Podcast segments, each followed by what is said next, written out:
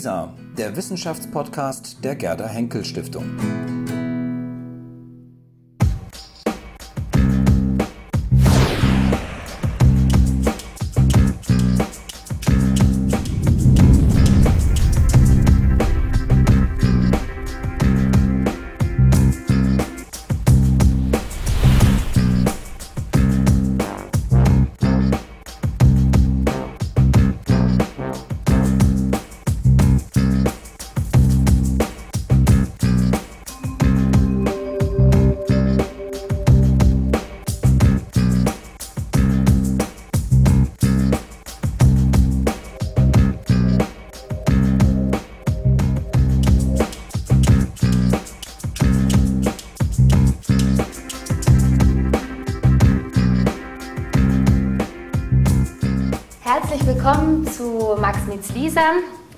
Diskutieren heute über Nationalismus, Heldengeschichten und Popkultur und die Rolle von Wissenschaftlerinnen und Wissenschaftlern zwischen Politik, Kunst und Medien.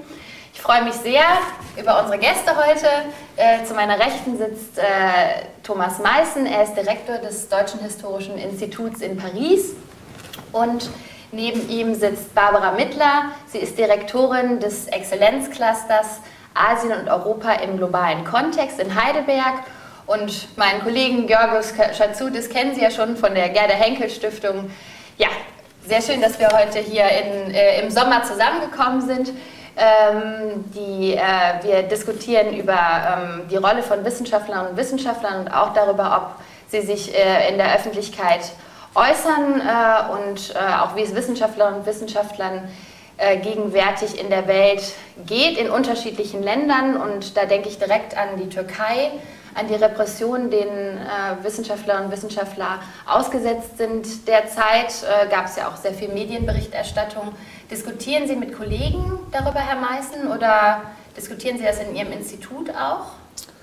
Im Institut haben wir es nicht diskutiert. Das liegt aber natürlich auch daran, dass der Putschversuch in die Ferienzeit fiel. Wir also auch kaum Gelegenheit hatten, jetzt uns auch zu auszutauschen. Wir haben ja, die Max-Weber-Stiftung hat ja ein Institut in Istanbul. Äh, ich habe meinen Kollegen dort geschrieben, aber unmittelbar nach dem Putsch. Also das war jetzt äh, eher die Frage, wie es denen geht. Also das ist jetzt, würde ich auch noch nicht sagen, ein Gespräch, das wirklich anlief. Und ähm, wir haben natürlich die einen oder anderen bekannten äh, Wissenschaftler äh, aus der Türkei, deren Schicksal wir verfolgen. Wir hatten im Heidelberger Cluster eine äh, Doktorandin, die dann in die Türkei gegangen ist und schon jetzt vor der äh, neuen Repressionswelle äh, von ihren äh, Studierenden angezeigt wurde wegen untürkischen Verhaltens, ihre Stellen verloren hat. Und das ist jetzt natürlich eine ganz zusätzliche Welle, was jetzt über die Wissenschaftler in der Türkei losgeht. Ich würde sagen, im Moment ist es noch ein staunendes Nachverfolgen. Das ist noch nicht die, der Moment der Diskussion. Das machen wir jetzt hier mit Ihnen. Frau Mittler, was weiß man denn über den Umgang mit Wissenschaftlern in der Türkei aktuell? In China oder? Nee, in der Türkei. Wir, wir sind ja gerade bei der Türkei. Also was weiß man eigentlich tatsächlich darüber? Also was wissen Sie beispielsweise? ich würde wirklich sagen, dass für mich sozusagen solche, solche Momente europäischer Geschichte immer dann ähm, die Parallele China halt aufrufen. Ja, mhm. deswegen sage ich in China, ähm, weil das, was in der Türkei jetzt sozusagen im Kleinen passiert, natürlich in China die ganze Zeit ähm, passiert, mhm. Seit, äh, seit vielen Jahrzehnten. Und, ähm, und insofern ähm, das, was dort geschieht, für mich eigentlich relativ wenig schlimm vorkommt, ja, weil, weil man einfach ähm, parallele Geschichten in, in viel repressiver und viel, viel schlimmerer Form dort sieht. Wir sprechen so allgemein von Repression. Was sind das denn für Formen von Repression? Was wissen wir darüber? Also für die Türkei würde ich sagen, muss, muss Thomas ähm, dann etwas dazu sagen. In, in China ist es jedenfalls so, dass sie bestimmte Dinge einfach gar nicht an die Quellen gar nicht herankommen, dass sie ähm, bestimmte Themen überhaupt nicht bearbeiten dürfen, dass sie, äh, wenn sie die Themen bearbeiten, sie natürlich nur in einem bestimmten Parteispeak bearbeiten dürfen. Und ähm, also das bedeutet halt, dass man im Prinzip, wenn man frei etwas veröffentlichen will, das nur außerhalb von China machen kann. Mhm. Ja, also dann in dem Jahr, wo man mal in Harvard oder in Princeton ist, dann macht man das da. Ähm, dann äh, läuft man aber natürlich in das Risiko, dass man hinterher nicht mehr zurück kann ähm, an die eine, eigene Universität und so. Insofern ähm, ist das sozusagen auf einem höheren Level äh, die die Situation für den Wissenschaftler in China eigentlich die ganze Zeit. Ich würde vielleicht also auf die Bemerkung vorhin, ist natürlich schwierig zu vergleichen. Türkei stecken mhm. ja jetzt mitten in einem Prozess drin, der ja weit über die Wissenschaft hinausgeht. Mhm. Aber ich glaube, was wir äh, jetzt erleben und was ja auch das äh, vielleicht Erschreckende ist im Unterschied zu China, wo ich, seit 1949 gibt es ein kommunistisches Regime, ich bin 1962 geboren, man ist im Prinzip daran gewöhnt, dass das halt äh, Repression bedeutet und auch äh, irgendwo hat man damit gelernt umzugehen. Türkei war eine dynamische Gesellschaft, die gerade in der Wissenschaft den Anschluss an den Westen nicht nur gesucht hat, sondern in vielen Bereichen auch gefunden hat in den letzten 10, 15 Jahren, wo der Austausch sehr rege war, also gerade eben auch äh, in dem äh, Cluster, äh, wo wir waren in Heidelberg, hatten wir eine Arbeitsgruppe, die mit Türken in der Türkei zusammengearbeitet hat, aber eben auch an anderen europäischen Orten sind da hin und her gereist.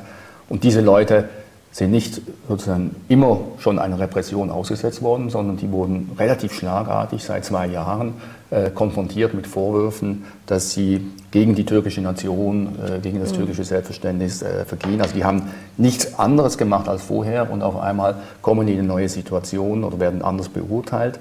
Ähm, die haben nichts anderes gemacht, als üblich ist in der westlichen, äh, sagen wir, internationalen Wissenschaftslandschaft.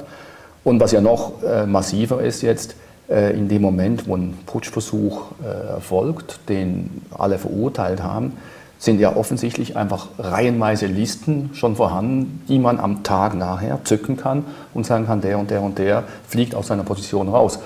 Das ist nicht ein Problem der Wissenschaftler oder der Wissenschaftlerinnen äh, der Türkei. Das trifft ja alle möglichen Berufsgattungen, Journalisten, äh, Staatsanwälte und so weiter. Da, hier wird aber gesäubert äh, und das ist ja, äh, da glaube ich, schon eine andere Dimension als dessen, äh, als das, was man in, der, in China als Dauerkontrolle einer mächtigen Partei gewohnt ist, dass hier in kürzester Zeit ein relativ liberales Wissenschaftssystem, ein relativ liberales politisches System völlig kippt hin zu einer Einstellung, wo der Machthaber der ja in weiter Hinsicht auch Tendenzen hat zu einer Alleinherrschaft, ihnen sagt, wir sind das Volk, wir sind das türkische Volk und wir, der Staat, schützt dieses Volk und wir entscheiden, wer hier dazugehört und wer nicht. Und alles, was nicht in dieses eigene Bild reinpasst, wird ausgegrenzt. Naja. Das ist, das ist der, der, der, der Schock, der, glaube ich, schon für uns jetzt größer ist äh, über das, was in der Türkei passiert, als über das, was kontinuierlich in China passiert. Würde ich nicht sagen, weil also ich meine, meine Sicht an, auf die Türkei ist ja auch immer die, die ganze Zeit ähm, die Frage gewesen, inwieweit ist es wirklich noch demokratisch und inwieweit sind die Strukturen nicht schon wesentlich bevor dieser Putsch passiert ist, eben schon, und das, die, die Tatsache, dass es solche Listen gibt, zeigt ja, dass es eben da schon Strukturen gab, die, die so eine demokratische Ordnung sowieso in Frage stellen. Und in China ist es ein bisschen andersrum eigentlich genauso. Da ist es ja so, dass man sozusagen davon ausgeht, dass es eine bestimmte Repression gibt, aber ähm, es gibt immer wieder Momente, wo es irgendwo freier ist und wo man in bestimmter Weise halt dann doch plötzlich Forschung machen kann, wo plötzlich wieder Quellen geöffnet werden und so. Und dann springen die Leute darauf an, machen das und es passiert ihnen jahrzehntelang gar nichts. Und plötzlich kommt dann wieder ähm, eine, also es ist im Prinzip sozusagen von der Struktur her eine ganz ähnliche Situation, ja, weil man nie ganz genau weiß, wann der Moment kommt, wo dann eben zugehauen wird. Ja, also vermutlich haben wir jetzt ein bisschen Gefahr, dass wir so ein türkisches und chinesisches ja. politisches System miteinander vergleichen. Aber ich würde sagen, Türkei ist ein Mehrparteiensystem. Es gab Wahlen vor relativ kurzem. Die, äh, die AKP ist durch Wahlen an die Macht gekommen. Sie hat sich durch Wahlen halten können. Also das ist die Nähe zur übrigen europäischen Entwicklung, auch die Annäherung an die EU, ist, glaube ich, schon etwas, was man äh, in den letzten 15 Jahren eigentlich beobachtet hat, auch hoffnungsvoll beobachtet hat, während ein Einparteiensystem wie China, hätte ich eben gesagt, das ist, da ist es jetzt nicht überraschend, wenn Willkür dazugehört. Die Türkei ist vor relativ kurzem gekippt und das ist jetzt ja. die, der, der Putsch ist irgendwie die Bestätigung, da bin ich schon einverstanden. Das ist äh, äh, die Folge eines Prozesses von zwei, drei äh, Jahren. Aber da ist, ähm, das liegt vielleicht auch am Austausch, das mit mir einfach von den Leuten, die ich kenne, die türkischen Kollegen ein bisschen näher sind als diejenigen in China, mit denen ich weniger Austausch äh, gepflegt habe.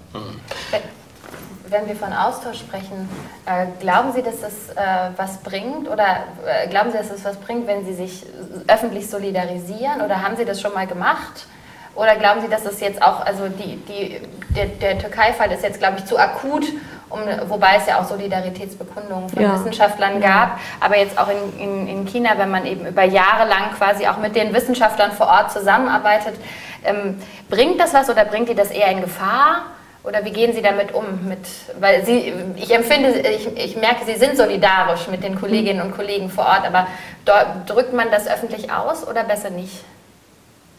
Also für China ist es ganz klar, dass man das wirklich von der Situation abhängig machen muss und mhm. abwägen muss, weil es tatsächlich sozusagen Hochtemperatursituationen gibt, in denen man am besten wirklich gar nichts sagt und dann Tieftemperatursituationen, wo man viel sagen kann. Äh, das Dumme ist, dass man nicht ganz genau weiß, sozusagen, wann es wieder ausschlägt. Ja? Und dass man dann manchmal in so eine Zwischenphase reinkommen kann, da tatsächlich Leute gefährdet. Ähm, insofern ist es wirklich so, dass man sozusagen Austausch über E-Mail ähm, da möglichst nichts ähm, Sensitives zum Beispiel mit reinbringt, ja? dass man das versucht, über andere Wege zu machen, dass, dass wir zum Beispiel ganze Konferenzen hier halten, die wir unter Themen halten, die völlig äh, plausibel, neutral, ja, mhm. neutral sind, ne? die aber aber de facto ähm, dann andere sind. Ähm, und dann kriegen wir die Leute auch tatsächlich raus. Ansonsten laufen wir Gefahr, dass wir eben keine Wiesen ähm, erteilt kriegen für, für manche der Wissenschaftler und so, wo dann auch wieder nicht klar ist, welcher jetzt genau kein Visum kriegt und warum. Also insofern, klar, man muss da schon gewisse Kompromisse auch eingehen und ich glaube, es ist auch sinnvoll, das zu tun, weil nur wenn man den Kontakt behält und wenn man den Dialog aufrechterhält, kann man ähm, von innen heraus sozusagen das System vielleicht doch ändern. Ja? Während wenn man immer nur sagt, Tibet und, ja, und Demokratisierung und so weiter, ähm, das hilft den Leuten im Land weniger oft, ja, als wenn man ähm, das behutsam auf diese Art und Weise, ja, mit einem neuen Titel. Auch dieser komische Titel von der Konferenz, zu der du jetzt fährst in Peking, ist ein Beispiel dafür. Ne? Ich weiß gar nicht mehr genau, wie der hieß, aber der ja, war, Repräsentation ohne Demokratie oder so. Genau. Oder, oder, ohne Bezug zu. Ja, das kann man schon äh, diskutieren. Wir sollten vielleicht Tibet nicht diskutieren, weil wir da nicht einer Meinung sind. Also wir hatten uns vorhin darauf geeinigt. Aber also was, was ich ergänzen würde, ich glaube, das, und das ist jetzt sozusagen der Werbeblock für die Max-Weber-Stiftung. Wir haben ja äh, Moskau, Warschau, Istanbul, also schon Institute an Orten, wo es im Moment... Äh, ja, ich hätte jetzt Beirut nicht. Beirut ist, ist natürlich seit langem äh, eine Krisensituation, Krisenort, aber da würde ich sagen, ist die Rolle der Geschichts- oder Geisteswissenschaften im Dialog zwischen Deutschland und diesen Ländern nicht so brisant. Aber hier haben wir natürlich äh, sehr viele Meinungsverschiedenheiten, die sich an dem entzünden, was unsere Leute vor Ort dort auch machen und mit ihren Partnern.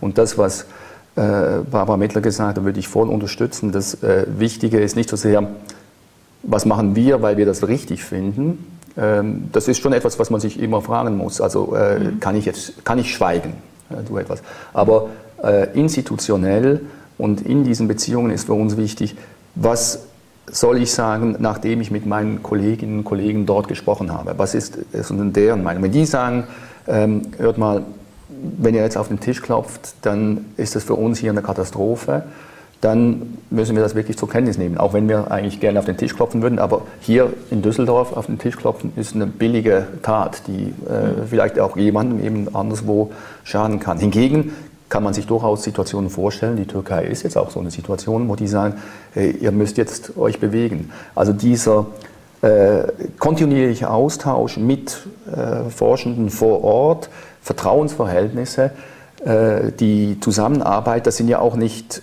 äh, Kontakte, die man von heute auf morgen aufbauen kann. Das sind wirklich über, über Jahrzehnte, zum Teil über Jahrzehnte entstandene, auch institutionelle äh, Kontakte, die sind in den Momenten unglaublich wichtig, weil äh, das, was die uns rückmelden, das kommt ja auch irgendwo bei Politikern an, das kommt in der Wissenschaftswelt an mhm.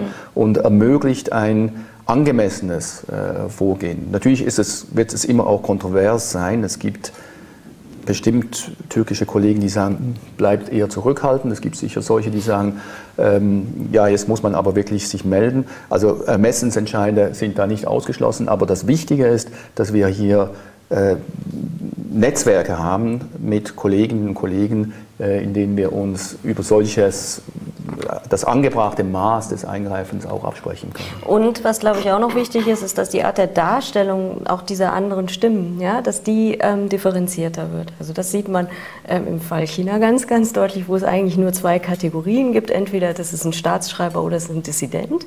Und es ist aber eben sehr, sehr häufig so, dass, dass ähm, Wissenschaftler und Künstler und so weiter sich ähm, in einem äh, ganz oft changierenden Bereich zwischen diesen diesen beiden Polen ja, und nie sozusagen auf der einen oder auf der anderen Seite bewegen. Und ähm, dass wenn wir sozusagen sie dann in eine Kategorie tun, wir sie auch gefährden, das, das ist das eine. Und außerdem überhaupt wirklich gar nichts erreichen, um das, was da passiert, zu verstehen. Ja? Also dass so jemand wie Ai Weiwei einerseits sozusagen für die Olympiade das, das Bird's Nest mitbaut und da der künstlerische Leiter ist, im Namen der Partei sozusagen, ja, und dass er andererseits dann eben kurz darauf, ein paar Jahre später, ja, drei Jahre später, ähm, plötzlich verschwindet. Mhm. Und so, das ist dieselbe Person und das ist also sagen, ja, oder Moyen, der Nobelpreisträger, der als Staatsschreiber ähm, eben diffamiert worden ist in der, in der ähm, Weltpresse, ähm, bei dem das also auch sehr, sehr viel komplizierter ist und dessen ganze Werte zensiert worden sind und erst in Taiwan erschienen und so weiter und so fort. Also ich glaube, das ist ein sehr wichtiger Punkt, also, den Sie ansprechen. Also gerade diese, diese ähm, politischen Schattierungen auch deutlich mhm. zu machen. Also wir sind sozusagen sehr daran gebunden, ähm, zwischen immer Gut und Böse sozusagen. Ja, so, genau. ja, so einfach so äh, schwarz oder weiß. Schwarz oder weiß ne? Und ähm, wir sind jetzt in einem Feld, wo es um Wissenschaft und Politik geht und ähm, meine Frage wäre, wie politisch wird sozusagen unsere Art des Wissenschaftsbetreibens von den anderen gesehen? Ja, mhm. Also ähm, Sie haben gerade gesagt, das Stichwort westliche Wissenschaftslandschaft. Gibt es auch andere Wissenschaftslandschaften, die vielleicht eben, also müssen wir sozusagen anfangen, das als westlich zu bezeichnen, weil es vielleicht dann doch auch andere gibt, andere Sichten auf mhm. Dinge vielleicht. Ähm, wie steht es gerade mit unserem, äh, mit unserem Anspruch, multiperspektivisch zu denken, also sozusagen auch in die Rolle des anderen sich hineinzuversetzen? Ähm, sind das Dinge, die in der Wissenschaft auch so reflektiert werden? Die also in der Wissenschaft werden die auf jeden Fall reflektiert. So Dinge wie der Cluster oder das Trafo.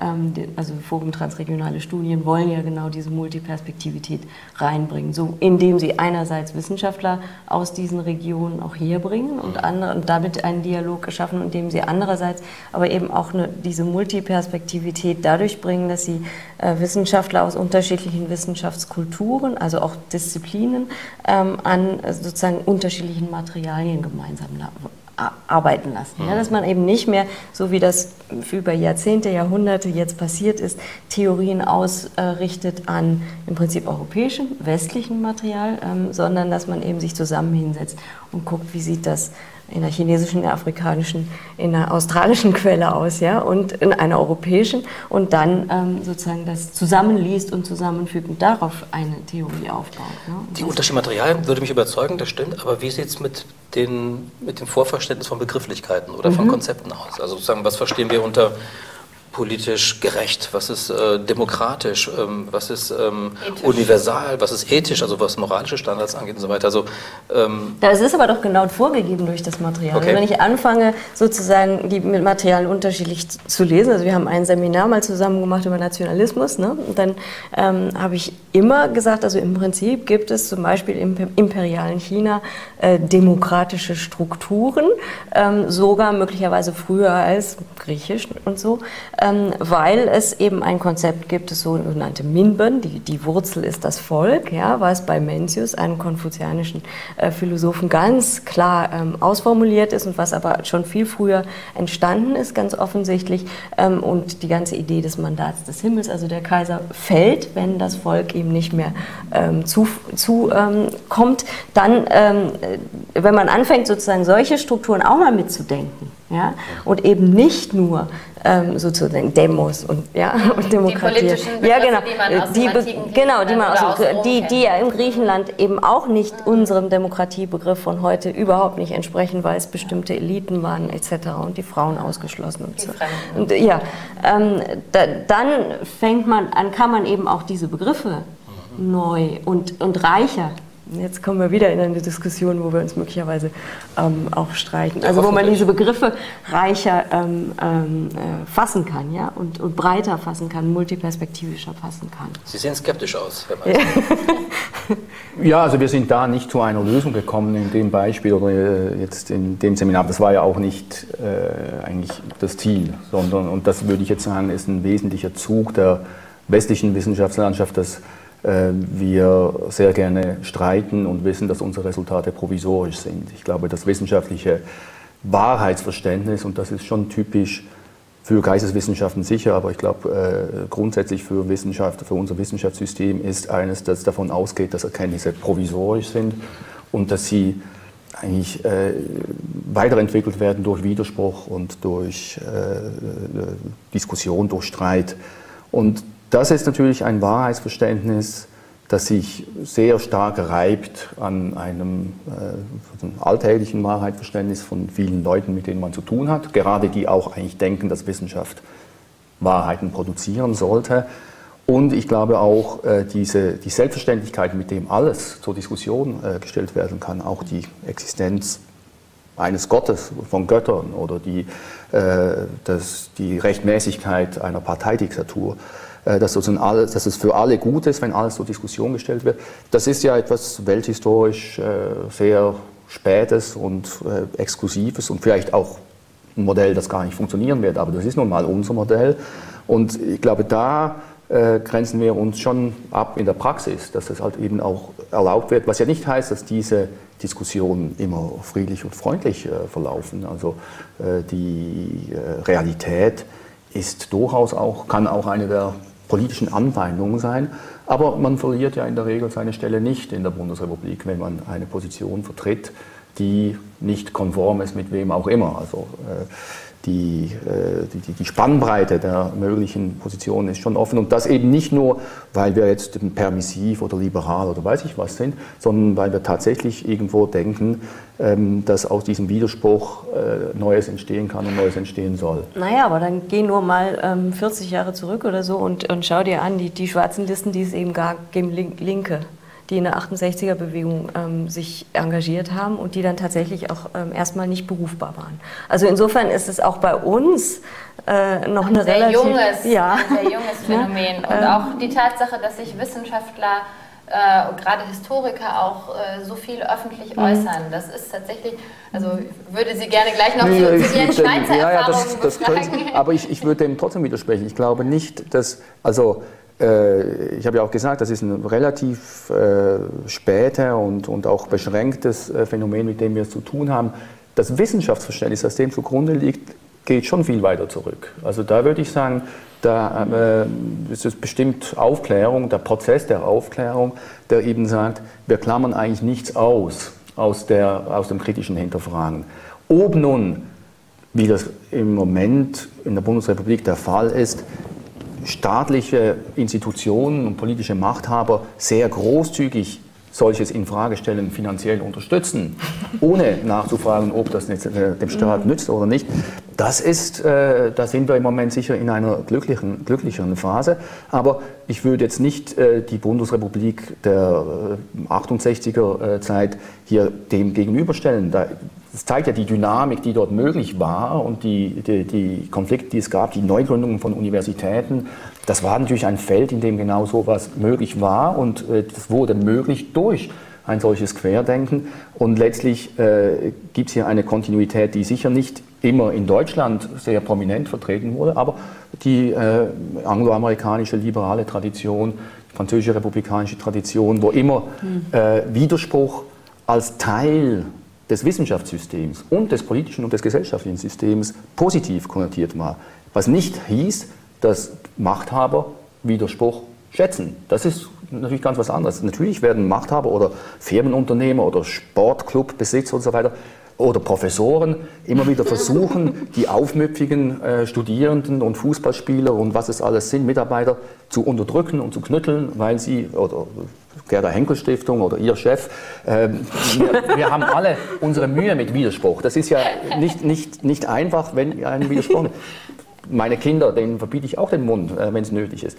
Aber im Prinzip weiß ich, dass das nicht gut ist. Ja. Äh, und es ist gut, wenn die mir widersprechen. Das ist gut für sie, es ist gut für mich. Es ist aber ein Unterschied zwischen Widerspruch und einer schwarzen Liste. Und ich meine, damit haben wir eigentlich das Gespräch angefangen. Ja? Und du hast die schwarzen Listen, die in der Türkei einfach so aus der Schublade geholt werden, erwähnt. Und was ich eben irgendwie äh, wichtig finde zu sehen, ist, dass auch in, selbst in einem System, was relativ gut funktioniert wie dem unseren, es solche Listen eben auch gegeben hat. Und das ist gar nicht lange her. Und das müssen wir eben auch, denke ich, die Tatsache, dass es möglich war, das Ganze zu drehen, ja, und die Tatsache, dass die 68er sozusagen jetzt eben auch wirklich an hohen Positionen sitzen, ja, durch die Bank und auch auf den Professuren, wo sie vorher eben nicht drauf dürfen, ist, ist ja wunderbar, ja. Aber das geht eben nicht immer so. Und es kann eben genauso einen Backlash geben, ähm, wie in der Türkei möglicherweise, ja. Also deswegen. Es ist wichtig, ich, sich nicht so erhaben zu Richtig, fühlen. ja, ich glaube schon. Nee, aber das, halt, also das hältst du doch auch für ausgeschlossen. Ich das hoffe, dass das ausgeschlossen Nee, ich glaube, das kann man, das würde ich schon sagen. Die, die, das ist ja nicht ein isoliertes Wissenschaftssystem, über das wir reden, mhm. sondern es ist ja Wissenschaft als Teil eines gesellschaftlichen Selbstverständnisses, eines politischen Selbstverständnisses, das in, Im Unterschied jetzt zu den, zu den 68er Jahren, wo, also 68er Diskussionen, äh, wo es sehr stark polarisiert war, wo die Diskussion über nationalsozialistisches Erbe und so weiter, äh, Kalter Krieg, äh, kommunistische äh, Fraktionen, wo, wo es eine Konfrontationssituation war, wie sie vielleicht irgendwo mit der Türkei vergleichbar war. Aber im Moment sind wir doch in einer ganz Na anderen klar, aber äh, das, das, bedeutet doch, wenn man sozusagen es ein bisschen längerfristig sieht, ja, dass eben, dass man solche Bewegungen selbstverständlich immer ah, hinnehmen kann. Ja?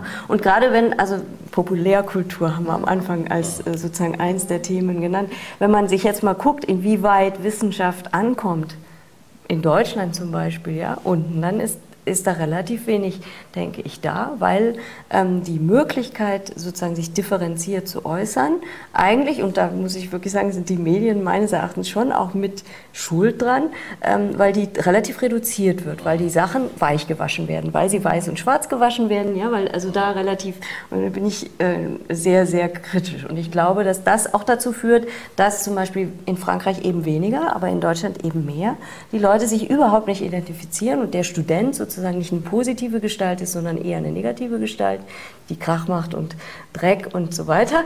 Ähm, und, und dass man eben in Frankreich sozusagen, die Leute gehen auf die Straße mit den streikenden Lehrern und Professoren, ja, während das in Deutschland nie im Leben der Fall wäre, würde ich sagen. Und das hat wahrscheinlich mit der Art und Weise, wie unsere Medien funktionieren, anders als in Frankreich etwas zu tun. Ist das tatsächlich so anders in Frankreich? Und, genau, und ich würde auch gerne nochmal, Sie haben ja auch lange in der Schweiz äh, gelehrt äh, und haben sich ja auch in der, in der Schweiz äh, gestritten, schon mal mit, äh, mit Medien und Politikern, wenn ich das ähm, ja, richtig verstanden habe, über Nationalmythen und ähm, das war ja eine sehr emotionale Debatte.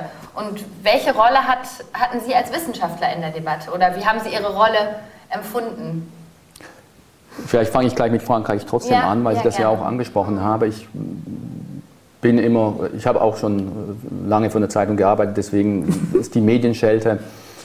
Das ist eine Schweizer überzeugt, Zeitung. Die überzeugt, nee, aber die, die überzeugt mich nicht. Ich würde sagen, was man, was man sicher feststellt, ist, dass die französische Wissenschaftslandschaft, die französischen äh, schon Studierenden, aber auch die äh, Kollegen und vielleicht Frankreich generell viel stärker politisiert ist. Mhm. Äh, in einem sehr grundsätzlichen Sinn. Also äh, man ist halt ein Linker oder man ist ein äh, hm. Rechter und man steht auch dazu. Steht dazu und das ist genau. irgendwo auch für die eigene Biografie äh, von, von höchster ja. Bedeutung. Mhm. Diese, äh, sozusagen, die deutsche Erfahrung ist ja eine andere, ist ja diejenige der äh, Instrumentalisierung aller Wissenschaften für Völkermord, Kriegsverbrechen und so weiter.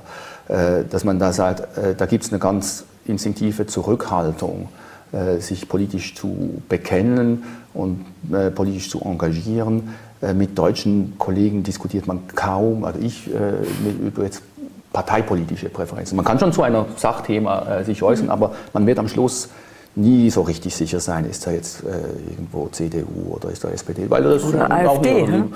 Doch, AfD wird man ja merken, ähm, das, äh, das, ist, das ist die Ausnahme.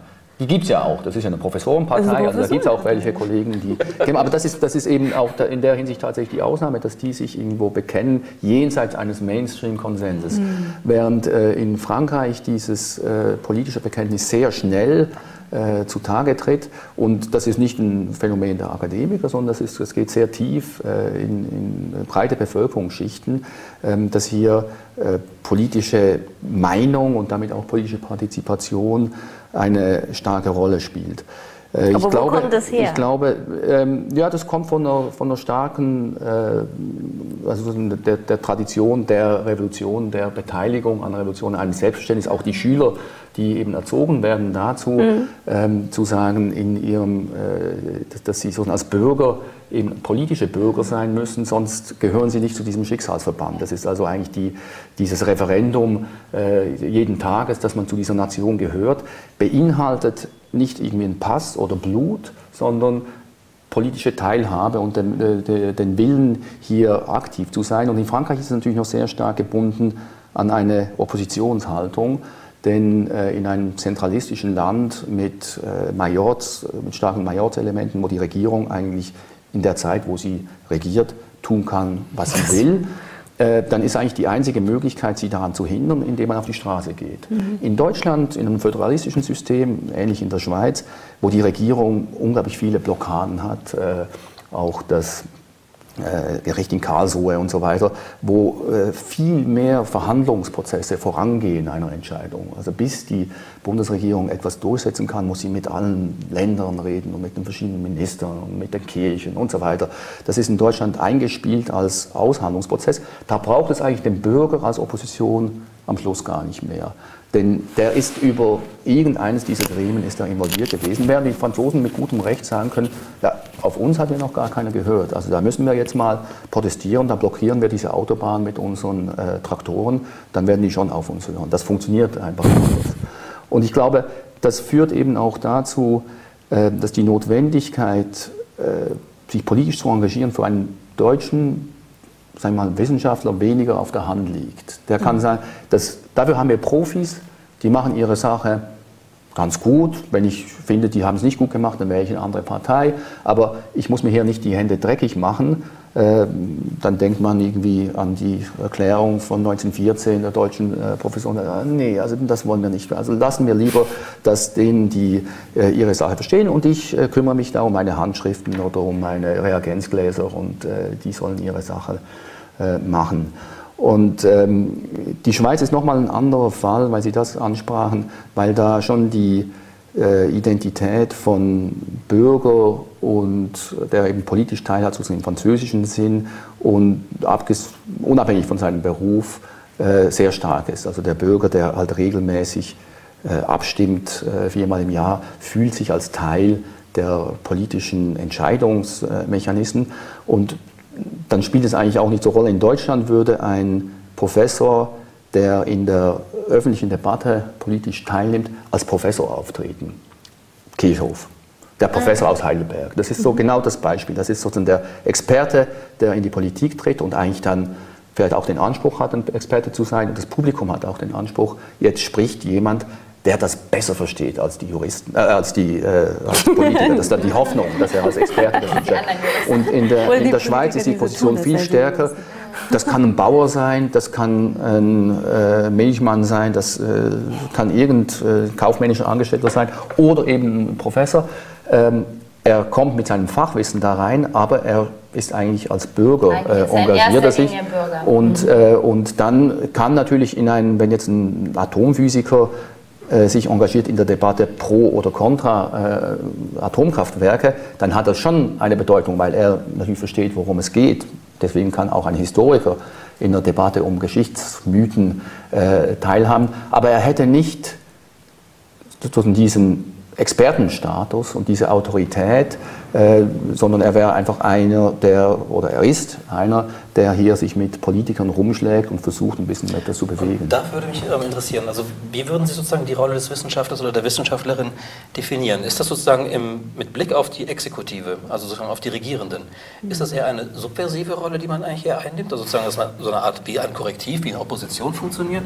Oder ist man sozusagen eher in der Rolle, dass man auch das sozusagen affirmativ mit unterstützt, was die Regierung, was die Mächtigen tun? Also ich denke an so ein Beispiel jetzt, die Ukraine beispielsweise, da gab es ja eine Reihe von Professoren, die genau sozusagen, vor allem Osteuropa, Historiker, die einen Aufruf unterschrieben haben, sozusagen für die äh, Freiheit in der Ukraine, für die Demokratie der Ukraine, äh, gegen die russische Aggression und so weiter.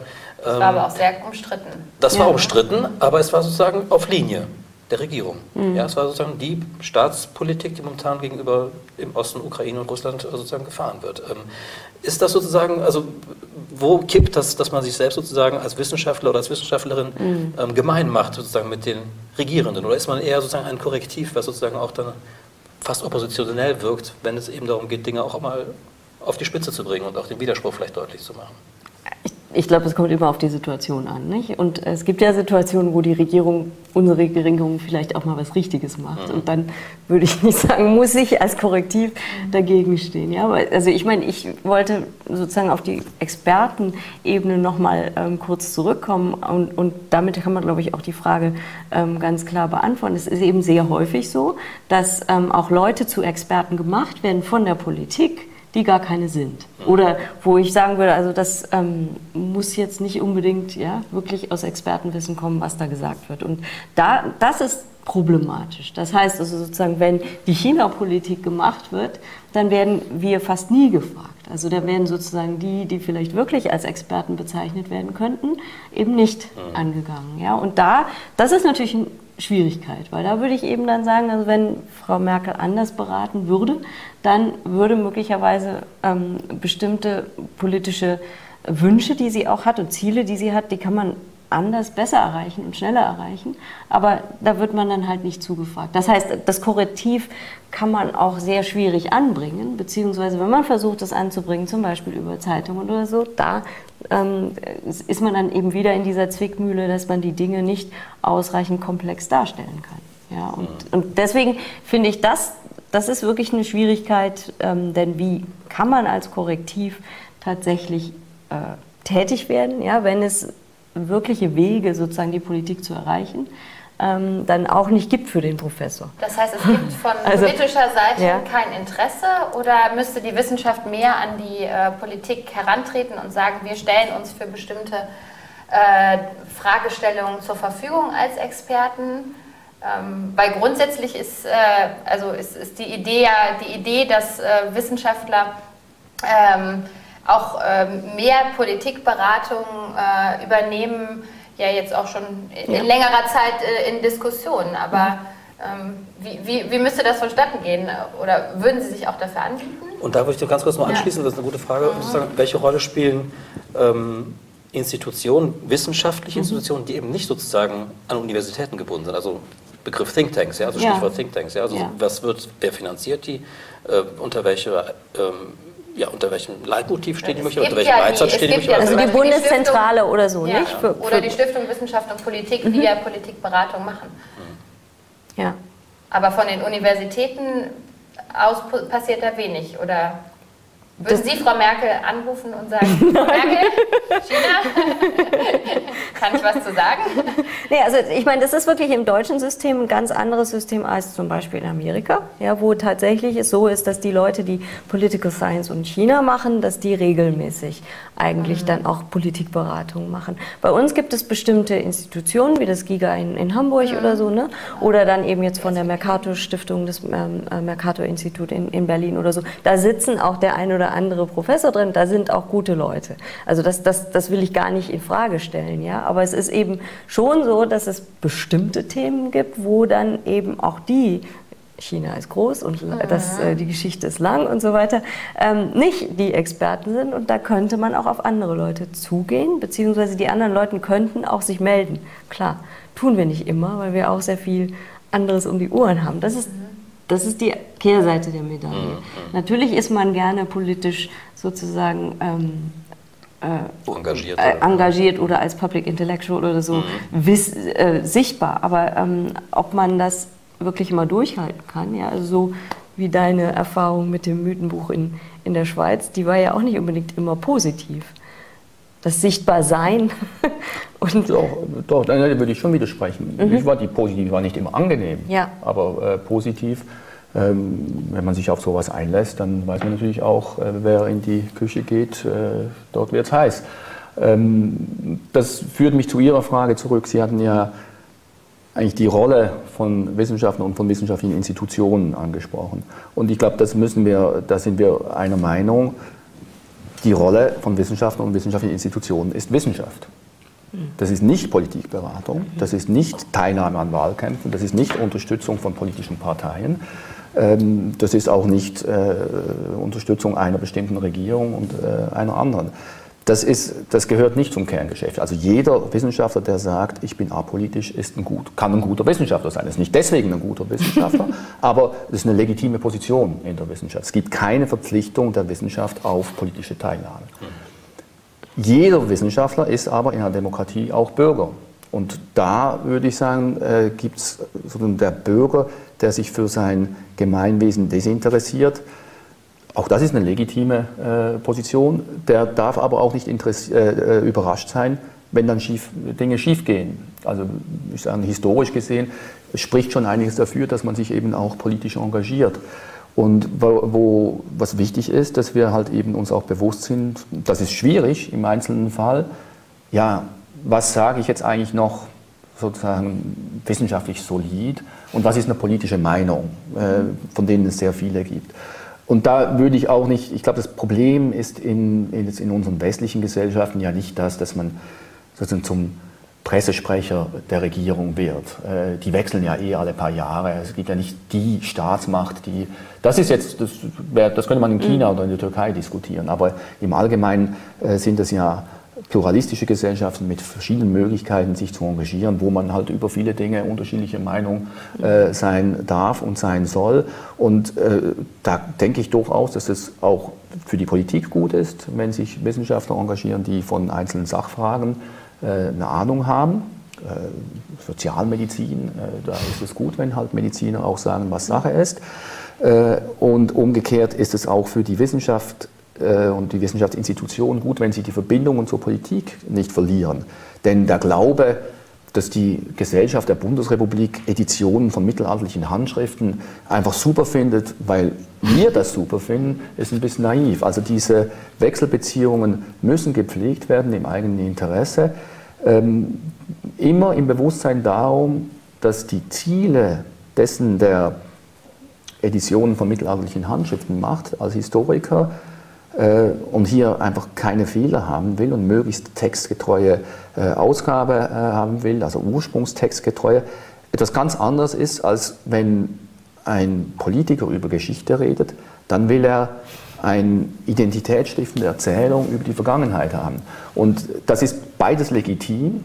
Und als Historiker ich glaube, als Sozialmediziner hat man auch solche Konflikte, wo gehöre ich jetzt hin? Als Historiker ist man zwischen diesen Ansprüchen eigentlich an die eigene sagen wir, Erkenntnis, der eigene Erkenntniswunsch und äh, ohne jetzt eine bestimmte Absicht einerseits und auf der anderen Seite eine politische Nutzung von historischem Wissen, äh, ist man zwischendrin und muss sich halt jeweils fragen, wenn ich mich jetzt politisch engagiere, wie weit kann ich da gehen, äh, ohne dass ich mein wissenschaftliches Ethos auch äh, in Frage stelle. Und da gibt es Kollegen, die würden das sehr eng sehen, die würden sagen, also Fernsehauftritt, hm, das ist schon, da muss ich meine Thesen so runterkürzen, ist ja bei dir auch angeklungen eben, mhm. dass das nicht mehr mit meinem wissenschaftlichen Selbstverständnis äh, vereinbar ist. Ich teile diese Position nicht. Ich glaube, wenn man es nicht runterkürzen kann, dann kann man es auch bleiben lassen, äh, denn wir müssen kommunizieren mit einer weiteren Gesellschaft. Aber es ist ein, äh, trotzdem eine legitime Position. Und dann gibt es diejenigen, die aus ihrer äh, Wissenschaftskarriere heraus Karriere machen, äh, äh Helmut Kohl war auch mal Historiker mhm. und dann werden die eines Tages Bundeskanzler. Ja, also aber die, die, Frage ist, ist mit dem Reduzieren, das, das halte ich wirklich für sehr, sehr wichtig. Die Frage ist sozusagen, ob du Hoi Polloi als dummes Volk, so ist es auf Chinesisch ähm, äh, eben nimmst oder ob du nicht durchaus auch denen zumuten kannst, dass sie ähm, schwierige Sachverhalte und komplizierte Sachverhalte kompliziert dargestellt kriegen und eben nicht vereinfacht. Die Frage ist, ob man tatsächlich so runterbrechen muss, wie es häufig eben ähm, dann vorgegeben wird. Ja? Und ich glaube ehrlich gesagt, dass es besser wäre, wenn man versuchte, eine Diskussionskultur zu schaffen, in der eben nicht klar der Flüchtling derjenige ist, den man dann in Zusammenhang bringt mit dem Anschlag unbedingt, weil es ja ein Flüchtling war und so weiter. Was eine völlig reduzierte. Ja, aber das hat ja jetzt mit Wissenschaft nichts zu tun. Doch, das, ist, das, das ist halt die Vermittlung in, de, in den Medien. Ich meine, das, unser Problem ist doch, dass wir das, was wir selbst machen, ist so unglaublich wichtig, dass wir gerne dafür eigentlich eine 24-Stunden-Live-Schaltung hätten, um zu erzählen, was ich in meinem letzten Buch geschrieben habe. Aber das, was Barbara Mittler in ihrem letzten Buch, da würde ich ja nach fünf Minuten abschalten. Also, und die Medien sind konfrontiert mit, nicht nur mit Wissenschaftlern, sondern mit, äh, mit Hunderttausenden von Mitteilungsbedürfnissen von äh, unseren Leuten, die ja auch im Kindergarten hier um die Ecke wunderbare Dinge tun, die man eigentlich endlich mal äh, im ARD würdigen sollte. Also ich verstehe die Medien schon, wenn die sagen, äh, wir müssen jetzt äh, hier auf 20 Sekunden runterkommen mit äh, der Aussage über die Bedeutung der Republik im 18. Jahrhundert. Ja, aber das können Sie doch ja, nicht die, leisten. Genau. Also das doch, das kann man. Nee, natürlich. Da würde ich sagen, das Bitte 20 fundamentale Widersprüche sagen, zwischen Wissenschafts... Ähm, nee, das kann ich nicht als Wissenschaftler. Und medialen äh, äh, ähm, ähm, Bedürfnissen, die sozusagen nee, haben. aber das ist bei jedem anderen Thema das ist das auch so. Es geht, man kriegt, das ist, es, ist nicht, es ist nicht eine Wissenschaftsvermittlungssendung, das Fernsehen oder oder auch die Zeitungen, die ja relativ großzügig sind. Also FAZ-Artikel äh, oder Zeit, da kriegt man ja eine ganze Seite um ein historisch belangloses Thema. Ich finde das ja alles super Themen. Sie, Sie, verstehen schon, was ich meine. Wir finden das wichtig und das ist auch gut, dass wir hin und wieder Luft haben. Aber das wissenschaftliche Medium, das ist die wissenschaftliche Zeitschrift, das ist das wissenschaftliche Buch, das sind die Fußnoten, das ist der Blog, aber nicht ARD. Und wenn wir uns da beklagen, äh, Leute, ich, ich, ich brauche mehr Zeit für meine Forschungserkenntnisse, dann müssten wir tatsächlich auch bereit sein, die Forschungserkenntnisse unserer Nachbarn und unserer Nachbardisziplin, die Theologen, endlich mal zwei Stunden äh, neue Auslegung des Paulusbriefes. Es gibt ja nun die, die, die Grauzonen, also zum Beispiel den Dokumentarfilm oder die Reportage oder so etwas, wo tatsächlich eben dann auch vermittelt wird, dass hier Wissenschaft vermittelt wird, beziehungsweise dass hier wissenschaftliche Erkenntnisse vermittelt werden. Und es ist aber trotzdem so, dass natürlich sozusagen die äh, Notwendigkeit, Dinge runterzubrechen auf das, was Leute sowieso schon in ihren Vorurteilen drin haben, die ist oft gegeben. Also wenn du zum Beispiel sozusagen über die drei großen Diktatoren eben eine, eine Serie, Serie machen willst, ja, dann ist ganz klar, dass am Schluss dabei auch rauskommen muss, dass derjenige, über den du sprichst, ein Diktator ist. Wer sind ja? denn für Sie die drei großen Diktatoren? Das ist, das ist jetzt nicht meine, aber also sozusagen... Ja, es gab das bei Arte zuletzt, ja, genau. ja, mit Nasser, Sadat bis... Äh, ja, beziehungsweise in diesem Fall waren es ähm, natürlich ähm, Hitler, Stalin und Mao. Ne? Mhm. Und so, und dann, dann, wenn man sozusagen dann gar nicht in der der Lage ist zu sehen, dass Hitler, Stalin und Mao ähm, sozusagen in der Art und Weise, wie sie heute in diesen unterschiedlichen Ländern gesehen werden, eine völlig unterschiedliche Rolle spielt und dass da das sehr, sehr viel gerne. zu tun damit hat, ähm, ob sie und wie sie ein Diktator waren, wenn sie einer waren, ja. Ähm, wenn man das völlig ausblendet, weil man von vornherein ähm, kategorisiert. kategorisiert. und eben sagt, da muss am Schluss das rauskommen. Ja? Und wenn ich das nicht tue, dann bringe ich ja sozusagen irgendwie mental unsere armen Heupoloi ja, das finde ich furchtbar. In, in, in, Schwierigkeiten. Warum kann man denen nicht zumuten, dass sie mal ein bisschen anfangen, anders zu denken, kritisch zu denken? Ich glaube, die, kritisch die denken das. ist nicht etwas, die, die was nur nicht, mit Wissenschaftlern machen müssen und sollen. Die wollen nicht stundenlang Dinge anschauen, die es nicht interessiert. Also, wenn, wenn, wenn, wenn der ARD, wenn, der ARD, nee, wenn der ARD äh, wirklich Einschaltquoten hätte äh, mit, mit solchen Sendungen, würden die das machen. Also, das, ist, das, ist, das ist nicht eine, hoch, das ist nicht eine hochnäsige Haltung der Medien, sondern das ist eine Realität. Wir haben so viele Informationen, die wir verarbeiten müssen. Ich finde es unfair, den Medien vorzuwerfen, sie würden jetzt uns nicht äh, genügend Sendezeit geben, weil die eine ganz schwierige Auswahl äh, machen müssen. Und ich finde, die machen das insgesamt gar nicht so schlecht. Da würde ich den Bogen gerne nochmal schlagen zur Popkultur, weil das ja so ein, so ein äh, äh also ein äh, Pop popkulturelle Themen kann man ja dann in den Medien, da können wir den Bogen schlagen, auch äh, immer gut unterbringen und ähm, ich habe äh, äh, natürlich gelesen, dass Sie sich viel mit Mao beschäftigt mhm. haben und äh, ich war auch selbst schon in China und hatte, war in einem Taxi, wo ein äh, Pop-Art Mao im, äh, vorne am, äh, ja. am Spiegel hing und war, ähm, ja, sagen wir mal, erstaunt. Mhm. Ähm, wie, wie ordnen Sie das ein und wie, also ich weiß, das könnte mir vorstellen, dass das auch von der europäischen Presse sehr kontrovers diskutiert wird. Aber was für eine Rolle hat denn Mao und ja, also um nur noch mal sozusagen auf den, die Kassenrenner, oder? genau, um auf die Kassenrenner zu kommen. Ähm, das Schweizer Fernsehen hatte im, im Januar ein, eine Sendung, da ging es um Mao in der Karaoke-Bar, also genau ja. um sozusagen diese Popularisierung der Mao-Figur für oder alle möglichen Jakob Zwecke.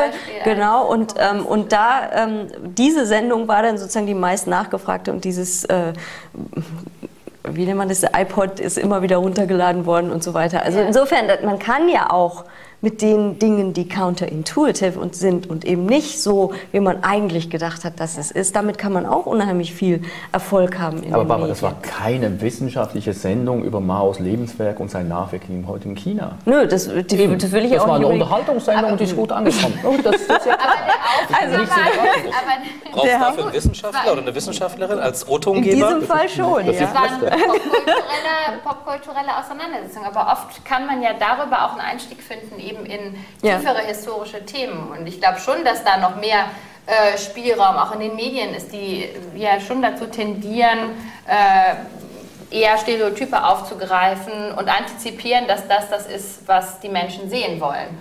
Und ja. ich finde, Mao ist ein gutes Beispiel, ähm, mhm.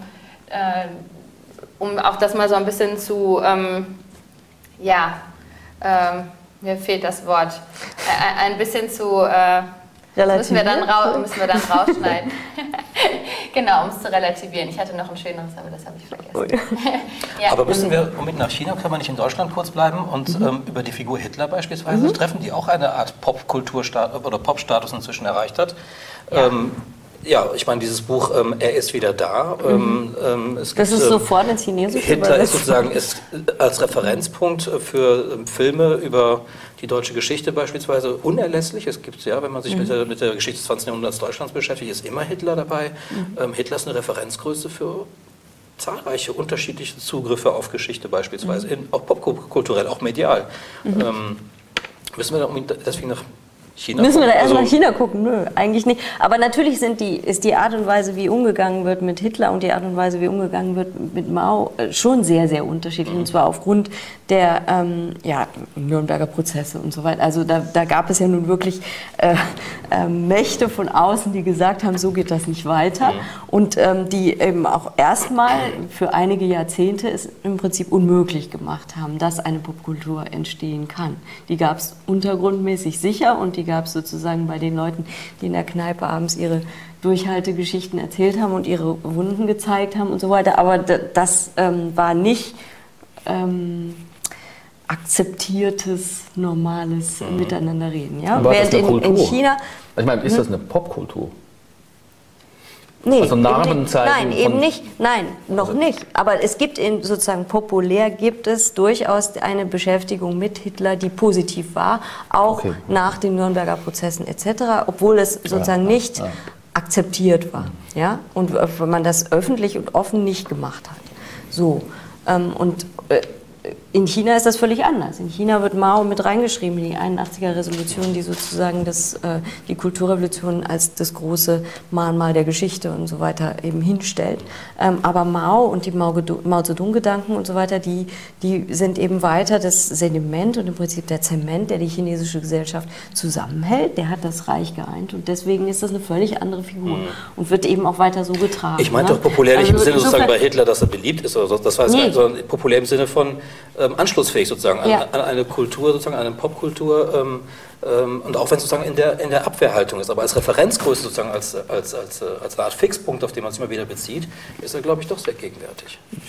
Ich, ich sehe nicht so genau, worauf sich das jetzt in Popkultur und Populärkultur äh, beziehen, aber grundsätzlich ist es sowohl wissenschaftlich, kann man Deutschland Europa und einen großen Teil der Welt des 20. Jahrhunderts nicht erklären, nicht erzählen, ohne dass man auf Hitler Bezug nimmt.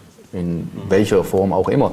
Das ist die wissenschaftliche Seite. Und politisch kann sich die Bundesrepublik äh, in sehr vielem, was sie ist, nicht legitimieren und auch sagen wir, im europäischen Projekt, EU-Projekt, äh, nicht legitimieren ohne den Bezug zum Nationalsozialismus und zu Hitler. Also hier erfüllt er äh, absolut unumgängliche Funktionen und zwar, muss ich sagen, als Historiker auch zu Recht.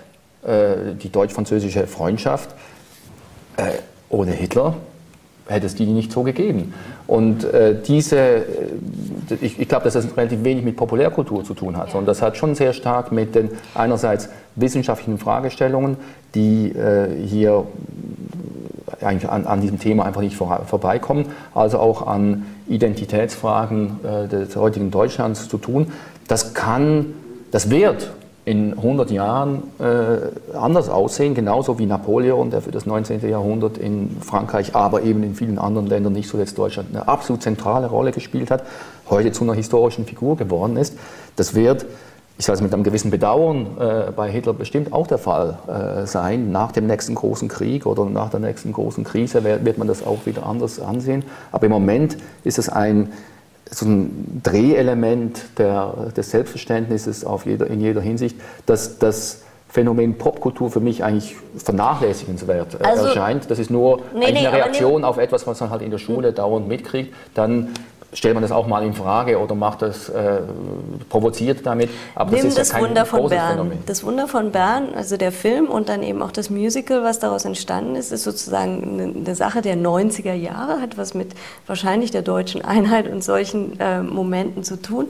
Ist, ist der Versuch im Prinzip ähm, einen Mythos über dieses Wunder von Bern ja, erstehen zu lassen, den es so offensichtlich in der Populärkultur nicht gegeben hat, bevor dieser Film und, ähm, und dieses Musical das Ganze tradiert haben. Und das ist, das ist ja im Prinzip sozusagen das Gegenbild zu dem. Das Wunder von Bern ist die Einheit Deutschlands trotz Hitler sozusagen. Ja? Das heißt, Hitler steht da immer auch im Hintergrund. Dieser zurückkehrende Vater ähm, ist, ist ja sozusagen jemand, den Hitler kaputt gemacht hat. Das ist ganz, ganz klein. Diese, und die ganze Familie ist im Prinzip durch Hitler kaputt gegangen. Und dass trotzdem Deutschland gewinnen kann, diese Weltmeisterschaft gewinnen kann, ist sozusagen das, der Gegenpol dazu. Dass dieser, dieses äh, ja, Beispiel der Populärkultur zuerst als, als Film und dann als Musical eben so einen Wahnsinnserfolg hat, ähm, hat auch ähm, eben damit zu tun, wie Deutschland in den 90er Jahren aufgrund der ähm, deutschen Einheit, die dann ja nicht so einfach verlief, wie man sich das Ja, und nehmen Sie jede Spiegel-Auflage, ähm, äh, die äh, mit Hitler aufmacht. Das ja. ist, ein, ist, immer ein Bestseller beim mhm. Spiegel. Ja. Der Film Der Untergang, dann ganz klar auf Hitler zentriert und wahnsinnig populär. Ähm, das Buch Er ist wieder da. Aber, ein, ja, und eine Hitlerfigur. Hitler-Tagebücher, ne? Hitler-Tagebücher. Ja, also die also Faszination sozusagen ist, ist offenbar ja. da. Und, ähm, ja, klar, aber es ist ja, verankert, man, man, kommt an Hitler nicht vorbei. Das hat ja jetzt nicht sehr viel mit Populärkultur zu tun, sondern das hat mit, also, mit, mit, mit, äh, also wenn die Medien nehmen ein Bedürfnis auf, äh, das die politische Grundstruktur der Bundesrepublik abbildet. Das ist der Versuch, einen Staat, einen deutschen Staat zu errichten, der nicht an denselben Problemen scheitert wie Weimar und nicht in die Abgründe führt wie der Nationalsozialismus. Das ist die heutige Bundesrepublik. Also da ist muss man ja immer darauf zurückkommen. Das heißt, es ist, gehört auch stark zu unserem nationalen Narrativ. Ja, absolut. Ja. Also ich, ich erlebe das als, als Nicht-Deutscher, ähm, auch die, die enorme Bedeutung des Nationalsozialismus im Schulunterricht. Ähm, die es ja anderswo auch gibt. Kinderbücher, ja. ja. Also das, und, und ich, ich finde das absolut gut. Also äh, ich, ich kann mir vorstellen, dass viele Schüler dann irgendwann mal sagen, pff, mir reicht es aber, ja. aber ich finde es trotzdem, also es gibt viel schlimmere nationale Selbsterzählungen als die deutsche. Äh, denn hier ist ja eine, die sagt, wir wollen aus dieser grässlichen Lektion und dem, was wir anderen angetan haben, die richtigen Folgen ziehen äh, und äh, das soll nie wieder geschehen. Da habe ich überhaupt nichts dagegen einzuwenden. Ich finde es nur nicht populär in einem Sinn jetzt sozusagen äh, leichtfüßig, äh, äh, aber äh, Musical, sondern es ist in der Regel äh, eine ganz breite Palette von Verarbeitungsformen, die von Nobelpreiswürdigen äh, Romanen bis hin zu, zu, seichten äh, Fernsehfilmen reichen kann. Aber das Entscheidende dabei ist, dass hier ein Grundbedürfnis des Selbstverständnisses, wer sind wir eigentlich, wo kommen wir her, in der Bundesrepublik bedient wird mit, einem, mit einer Erzählung, die ja eigentlich zwölf Jahre betrifft des 20. Jahrhunderts. Das ist ja. außergewöhnlich. Die Franzosen machen dasselbe eigentlich mit ihren äh, 25 Jahren französische Revolution Napoleon. Äh, die Amerikaner würden das mit der, mit der amerikanischen Unabhängigkeit, also die, die mhm. gehen alle viel weiter zurück mhm. äh, in ihrem, die Schweizer gehen sogar bis 1291 zurück. Äh, also sehr viele machen das eigentlich mit dem Mittelalter, äh, historisch gesehen. Die Nationalstaaten gründen sich im Mittelalter. Die Bundesrepublik hat so einen intellektuellen Gründungsakt in der Mitte des 20. Jahrhunderts und erklärt aus, vor diesem Hintergrund ihre Daseinsberechtigung und ihre Rolle in Europa, wenn nicht in der Welt. Sowohl Partizipation, also finanzielle Opferbereitschaft, als auch Abstinenz, nämlich militärisch wollen wir uns eigentlich nicht engagieren, denn ähm, das bringt nicht. Das gut. ist alles völlig klar, aber ich glaube, man kann, also die Frage ist doch, inwieweit Populärkultur, die es ja gibt, auch zu diesen Themen und die eine ganz, ganz große Rolle spielt in der sozusagen Bildung eines kulturellen Gedächtnisses, ja, die, und die dazu führt, dass ähm, Kinder, deutsche Kinder eben nicht einfach so eine deutsche Fahne ähm, bei sich im, im, Schulzimmer aufhängen oder so, äh, während kanadische Kinder das völlig ähm, unbelastet tun. Ähm, das, das eine hat mit dem anderen ja, ja sehr, sehr viel zu tun und so ein Film wie der Untergang, der hat eben ein großes Publikum und dieses Publikum, das, ähm, äh, das sind eben diejenigen, die auch die Medien erreichen so, die ähm, haben aber sozusagen von dem wissenschaftlichen Diskurs, der irgendwo oben drüber läuft, ähm, da kommt eben relativ wenig an. Und die Frage ist sozusagen, wie das eine mit dem anderen zusammenhängt und ob nicht manchmal auch der Wissenschaftler doch mehr eingreifen müsste in die Art und Weise, wie Populärkultur entsteht. Ich, ich, ich, ich finde nicht, also ich meine, wer soll denn das, sollen wir ein äh, Bundesministerium für Wissenschaftsvermittlung in den Medien äh, schaffen? Wer soll denn das machen? Der Untergang beruht auf einem Buch von Joachim Fest, also einem wissenschaftsnahen Medienmenschen. Ich finde das nicht unbedingt gut, äh, was er alles geschrieben hat, aber dem kann man jetzt nicht, auch nicht vorwerfen, dass er von der Wissenschaft keine Ahnung hat. Er hat ein zentrales Thema der deutschen Geschichte in, eine kurze, in ein kurzes Buch verpackt, das wissenschaftlichen Ansprüchen im Prinzip genügt, also mindestens teilnehmen kann an Debatten, die man unter Wissenschaftlern haben kann. Das ist in einem Film umgesetzt worden. Ja, was will man denn mehr? Die, die, Leute zahlen, um sich das anzuschauen. Die werden nicht irgendwie von den Lehrern dazu verpflichtet, dass sie sagen, jetzt machen wir volkspädagogische Unterricht, Leute, ihr müsst daheim. Nee, Kuno Ganz spielt da mit, berühmter Schauspieler. Also äh, nee, also die, die Realität der deutschen europäischen Medienlandschaft ist nicht ist Dass nicht es sozusagen eine, eine andere Form der Verarbeitung gibt, dessen, sozusagen eine populäre Form der Verarbeitung.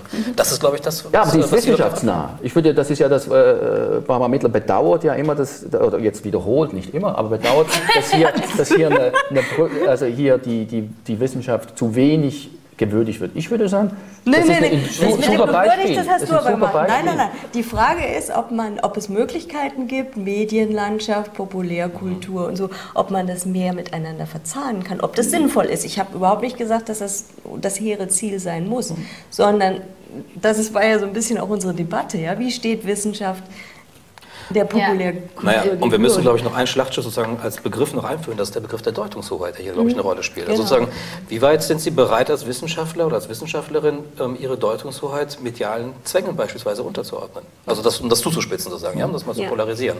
Ähm, müssen Sie sich sozusagen dem anpassen, was Ihnen sozusagen vorgegeben wird? Sie wissen ja, wie, wie in Redaktion gearbeitet wird. Der Redakteur oder der Journalist hat ein Storyboard, da braucht mhm. er halt dann, die Geschichte steht vor den genau. Recherchen eigentlich schon fest. Er braucht sozusagen jetzt dann das Material, das empirische Material. Material genau dazu. Und dann sind Sie als Wissenschaftlerin da und sagen, halt, ja, das, was da passiert, ähm, ist nicht gut. So, und dann werden Sie dafür jetzt Zusammenhang gerissen. Das Propagandasystem, das produziert dann die Art von Wissenschaftlichkeit oder die Art von ähm, Informationsfluss, die ich gerade in dem Land, über das ich arbeite, immer kritisiere. Also das, das äh, war mir überhaupt nicht einverstanden. Es gibt, es gibt ja keine Deutungshoheit. Meine, wenn, wenn die FAZ etwas schreibt, dann wird die Süddeutsche alles Interesse haben, in der nächsten Ausgabe das Gegenteil zu behaupten, weil sonst verkauft sie ihre Süddeutsche nicht so gut. Ja, das würde ich also wir haben Aber dann diskutiere ich jetzt einfach mal ganz kurz einfach so weiter und wir schneiden das dann irgendwie schon so, wie wir es gerne machen. Nach welchen Kriterien? Wo ist dann weiß und ja, schwarz? Da, da habe ich äh, Freiheiten als äh, Freischaffender Nee, aber ähm, die bestmögliche aller medialen Welten. Das ist ein äh, sehr schöner Spruch, zumal wir letztens ähm, ganz viele Videos haben, ähm, die sich mit Leibniz beschäftigt haben, der, eben, der den Begriff der besten aller möglichen Welten geprägt hat. Wenn Sie das äh, sagen, sozusagen, oder wenn man das so feststellen kann, muss man ja praktisch eine Vorstellung haben von dem, was eben nicht die beste aller möglichen medialen Welten ist. Ähm, kann man das kontrastieren? Also was macht sozusagen unsere zu der besten aller möglichen Welt, äh, medialen Medial. Welten? Also, ja. ähm, das ist die Vielfalt. Ich glaube, Vielfalt, Konkurrenz, äh, die ist natürlich durch die äh, Globalisierung letztlich ja auch auf eine Ebene gehoben worden, wo wir ja mit äh, muslimischen Deutungsansprüchen konfrontiert werden über äh, Al Jazeera, also über Kanäle, die weltweit funktionieren. Äh, hier gibt es so vieles, was aufeinander prallt äh, dass ich sagen würde, das ist äh, deswegen die äh, beste, also bestmögliche mediale Welt, die natürlich unglaubliche Herausforderungen mit sich bringt. Denn wer kann all diese medialen Vermittlungen von Wahrheiten, von Perspektiven, von Deutungsansprüchen verdauen, verarbeiten? Das geht letztlich nicht. Aber die Möglichkeit, praktisch auf jedem Ort der Welt je nachdem auch auf Umwegen im Internet zu Informationen zu kommen, die zu konfrontieren. Ich glaube, das ist schon die Grundlage des ähm, ursprünglich europäischen Erfolgsmodells der äh, Wissenschaftsentwicklung, nämlich Konfrontation, Diskussion über unterschiedliche Positionen und die äh, sind weltweit zugänglich, auch zu einem großen Teil in derselben Sprache. Äh, das muss man aushandeln, ausdiskutieren, ist alles sehr kompliziert, aber deswegen komme ich zu dieser Aussage, dass es die medial bestmögliche Welt ist. Wobei du natürlich mit Europa nicht recht hast, weil es gibt sozusagen die, die 100 Schulen, die miteinander wetteifern und kämpfen, die sind also sozusagen prä-christlich, ähm, chinesisch. Ja. Ja, aber China ist, okay, China ist ein gutes Beispiel. Das, das, Problem ist ja, also wie, wie weit runter, wir haben ja jetzt durch die Digitalisierung auch der Möglichkeit, also jeder Mann kann sich, wir haben eine Demokratisierung der Medienwelt, die unglaublich ist. Jeder Mann kann sich beteiligen an diesen Diskussionen. Das war in China äh, äh tatsächlich nicht der Fall. Ich bin kein Spezialist, aber das würde ich jetzt also tatsächlich äh, bezweifeln, denn das war auch in Europa bis vor kurzem nicht der Fall und auch in Amerika nicht der Fall. Wir haben für eine Weltbevölkerung von 8 Milliarden äh, haben wir praktisch eine Einheitssprache, in der diese äh, Diskussion stattfinden kann. Ähm, äh, wir haben unglaublich kurze Zugriffs Zugriffszeiten. Wie gesagt, das hat alles ganz schwierige, problematische Nebenerscheinungen, aber es führt eben dazu, dass unglaublich viele Dialoge möglich werden im politischen Bereich, im sozialen Bereich, im wissenschaftlichen Bereich und das finde ich gut. Das ist sicher per se gut, aber es ist auch sehr, sehr gefährlich, weil du eine Gleichwertigkeit von ähm, äh, sozusagen Äußerungen bekommst, die sehr von Stimmen bekommst, die möglicherweise sehr äh, schwierig sein ja, kann. Ja? Demokratie ist schwierig. Demokratie ist auch blöd, weil auch ja. die Doofen können gleich haben gleich viel. Ich meine, es wäre doch viel besser, wenn ich zehn, äh, meine Stimme zehnmal so viel zählen würde wie diejenigen der Doofen. Aber ich meine, für, für die Doofen bin ich ja der Doofe und ich glaube, diese Spielregeln, wenn man an die Demokratie glaubt, dann muss man halt auch sagen, äh, die sollen sich äußern können. Aber da komme ich noch auf den Begriff der Deutungshoheit zurück. Und das sind ja interessanterweise gerade sozusagen die Verfechter von einem liberalen, ähm, pluralen, ähm, medialen Bild sozusagen die ja eigentlich sozusagen Probleme haben damit, dass sich alle plötzlich äußern können. Und dann kommt auch der Begriff der Deutungshoheit rein. Da sagen eben gestandene Journalisten von Qualitätszeitungen oder mhm. Qualitätsmedien, ähm, das ist eine gefährliche Entwicklung. Ähm, da äußern sich Leute und schaffen eben auch dann Deutungen, die ja. unserer Deutung widersprechen und die eigentlich, und das ist das Abqualifizierende dann, die es eigentlich gar nicht beurteilen können. Mhm. Und das ist sicherlich ein Problem, dass gerade sozusagen aus den Kreisen eben dann sozusagen die Abwehrreaktionen kommen. Ja? Also ich kann Ihnen nur sagen, Sie haben recht und die haben auch recht. Natürlich ist es ein Problem. Ich sehe keine Alternative mhm. zu diesem Problem, denn die Alternative würde ja nur darin bestehen, gewissen Leuten ein Deutungsmonopol zuzuerkennen Wer soll das machen? Aufgrund welcher Kriterien? Soll man sagen, also nur Historiker dürfen über Geschichte reden oder nur Universitätsabgänger dürfen äh, in, in die sozialen Medien reingehen? Das geht weder technisch noch politisch. Also ich glaube, das Problem ist klar. Das Phänomen schlägt sich nieder im Wahlerfolg von Donald Trump. Äh, ja. Ganz offensichtlich, das ist das Produkt dieser äh, kurzen, ähm, schlagartigen Behauptungen, die nicht stimmen müssen. Wir müssen dem mit liberalen und demokratischen Mitteln Herr werden. Wir können das nicht einfach verbieten. Um jetzt zum Ende nochmal zu kommen, vielleicht, oder Frau Mittler, Sie wollten, glaube ich, noch ganz kurz. Ja, also ich meine, also ich würde wirklich sagen, dass die Emotionalisierung, die da durch reinkommt, dass sozusagen jeder schreibt, ja, die ist wirklich sehr, sehr gefährlich. Und deswegen, ich glaube, nicht nur Donald Trump, sondern Brexit und die ganzen Rechtsruckbewegungen sind ja nun auch ein Teil also Nationalsozialismus, Kommunismus, das ist alles Emotionalisierung. Also Entschuldigung, das, ist, das kann man jetzt nicht diesen Medien vorwerfen, das sind einfach wir Menschen. Wir sind emotional, wir lassen uns begeistern. Ich werfe ja gerade mal nicht den Medien vor, sondern ich werfe Nee, aber das, das, würde ich auch sagen, das, das, ist, das ist aber nicht, nicht eine Folge des medialen Wandels, sondern das kann anders bedient werden. Emotionen können anders bedient mhm. werden durch den medialen Wandel und hier muss eine verantwortungsvolle Politik und Partizipation an dieser verantwortungsvollen Politik ist vor Herausforderungen, die wir noch nicht gelöst haben und da muss man rangehen. Aber ich finde dieses Lamento über, oh, Jetzt können ja die Rechtsextremisten äh, bloggen. Ich finde das ein bisschen doof, äh, denn die Rechtsextremisten gibt es und die tauschen sich jetzt halt nicht mehr am Stammtisch aus, sondern jetzt tauschen sie sich über Blog aus. Dann muss man halt mit Argumenten gegen die Rechtsextremisten antreten. Aber man kann die Rechtsextremisten weder verbieten noch erschießen.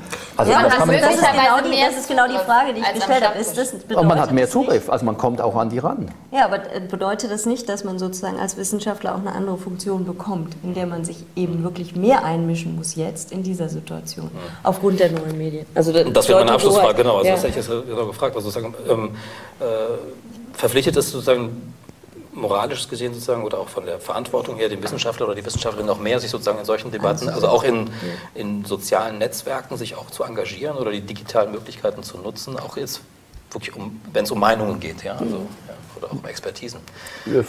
Frau Mittler nickt, ich äh, schütte den Kopf. Das ist aber, glaube ich, jetzt Standard. Ja, aber das hat nichts mit Wissenschaft zu tun. Das, das verpflichtet, ja, das verpflichtet, die, das, was Sie beschrieben haben, verpflichtet den Bürger, die Bürgerin zu politischer Partizipation und zu verantwortungsbewusster äh, Politik und sich Überlegungen, wie das umgesetzt werden kann. Aber den Wissenschaftler als Wissenschaftler betrifft es nicht. Es betrifft ihn als Bürger. Mhm. Da würde ich zustimmen sogar. Oh, das wäre so schön. Das wäre ein schöner Abschluss, würde ich sagen. Ähm, wir haben es geschafft, ähm, auch mal in einem Punkt Einigkeit zu kriegen, was ja auch okay ist. Ähm, ja, ich bedanke mich sehr für diese wirklich sehr lebendige und äh, auch kontroverse Diskussion. Schön, dass es dazu gekommen ist. Dir vielen Dank, Gesche, für die wunderbare Moderation und deine Fragen. Und, ähm, und, beim nächsten Mal diskutieren wir über, ja. äh, über ein historisches Thema, und zwar über die Gegenwart des Mittelalters. Da wird es hoffentlich auch ein bisschen kontroverser. Gut, dann verabschieden wir uns und bis zum nächsten Mal.